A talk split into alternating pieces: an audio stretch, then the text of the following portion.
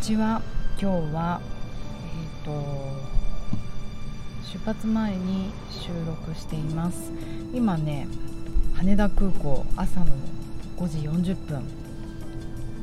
もうチェックインしたんですけれどもお店が何一つ開いてないんですよ。カフェもスターバックスもタリーズも6時からなんだね。こんなに朝早くあんまり空港に来たことがなかったから分かんなかった。飛行機が6時45分なんですけど早め早めの行動でこんなことになりちょっと20分時間があるのでラジオをやってみようかなと思いました。なので今日はさ雑談ベースなのでなんか皆さんもゆっくりコーヒー片手に寝ながら聞いてください。えっ、ー、とねどこに行こうかとしてるかというとまあそれはちょっとまだ秘密にしとこうかな。まあもったいぶるようなことでもないんだけど国内です。えっ、ー、とそうだな最近旅して私が利用しててトライしてることはえっ、ー、とねまず空港まで来るのにえっ、ー、とねこの間といっても1年前かあのパリに行った時に初めて使ったこう乗り合いバスみたいなにニアミーってやつだったんですけどあのアプリ登録してアプリからオーダーして34人45人くらいで、まあ、アルファード的な大きなバス借りてあバス借りてっていうかバスがあの私をピックアップして空港まで届けてくれる。空港のシャトル便ですよね。それがあのもちろん1人用もあります。1人だとまあタクシーと同じぐらいなんだけれどもタクシーよりも、まあ、乗り合いの方がちょっと安いと、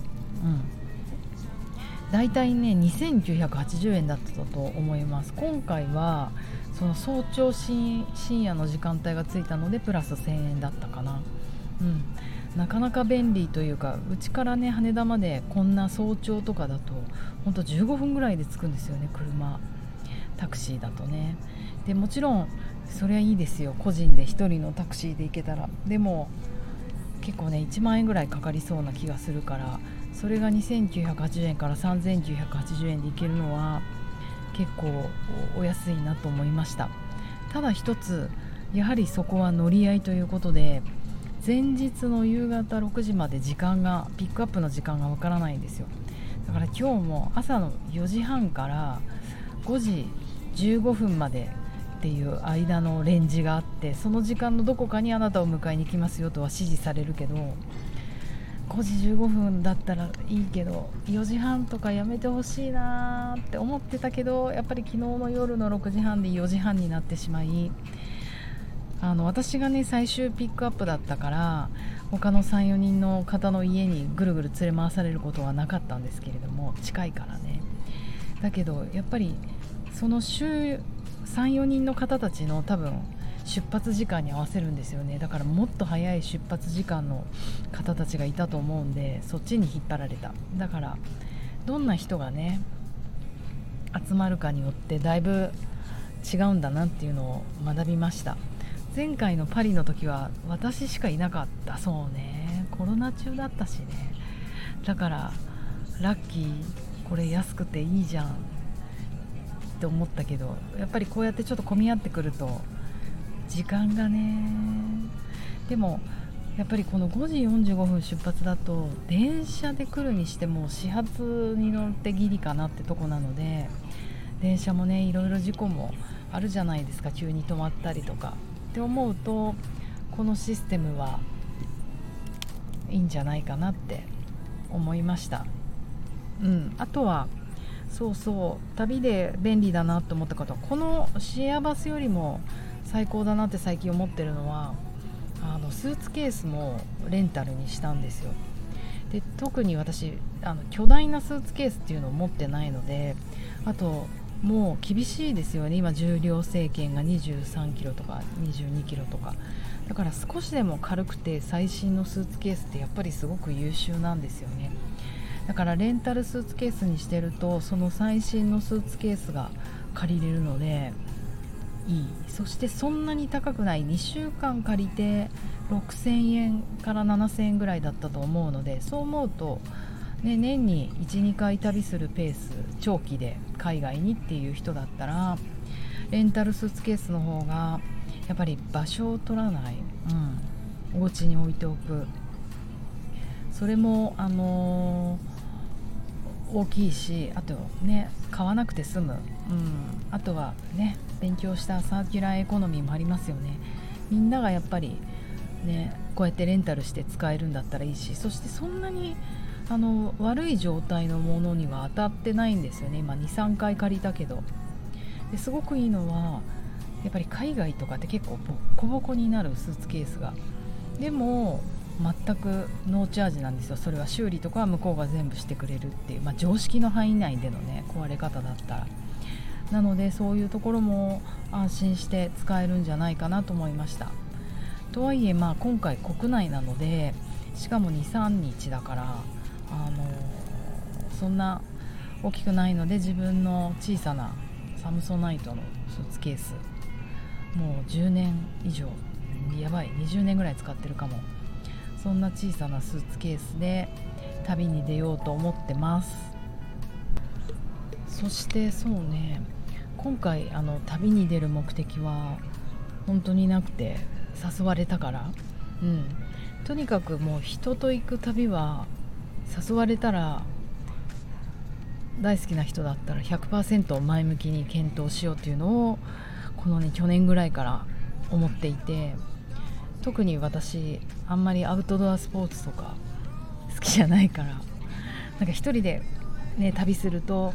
自分がやりたいところがあるシティに行くともうそれこそパリとかニューヨークとかそんなとこばっかりになっちゃうのでやっぱり誘ってもらえるとねややってみようかなって気持ちになるので今回も誘ってもらったからあと行ったことないところであるからあとやっぱり本当私たちの友人の皆さんは素晴らしくて感度が高くてセンスが高いからなんか旅する以上に得るものいっぱいあるんですよね。だからね今回もなんかそんな面白いこととか人とか物との出会いがあったらいいなと思ってめちゃめちゃ軽い気持ちで来ています。あそうね。あとはそうだな。今日本当に4時半にピックアップだからさすがに3時45分には起きなきゃと思って早めに寝ようと思って。10時に消灯にしてみたんですけどやっぱり全然普段そんなことしないから眠れなくって。あのボディスキャンのあのボディスキャンってこうマインドフルメディテーションのそれを体にフォーカスするバージョンなんですけど体の感覚にフォーカスしていくそのボディスキャンの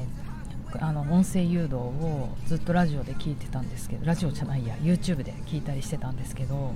ふとこれちょっと私やりたいなって思って。でどうしても私はなんか日本語だと引っかかっちゃうので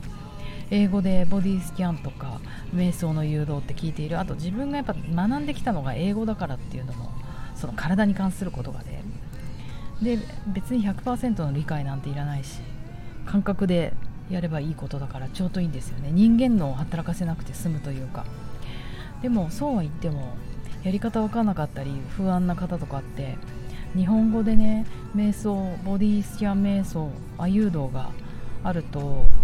寝る時とか便利かな。本当にドキドキして眠れなかったんですよ。なんかこういう日が毎日続く人とか辛いだろうなとかすごく思ったのでなんかあ日本語で30分ぐらいのボディスキャン誘導とかやったら皆さん YouTube 見てくれますか？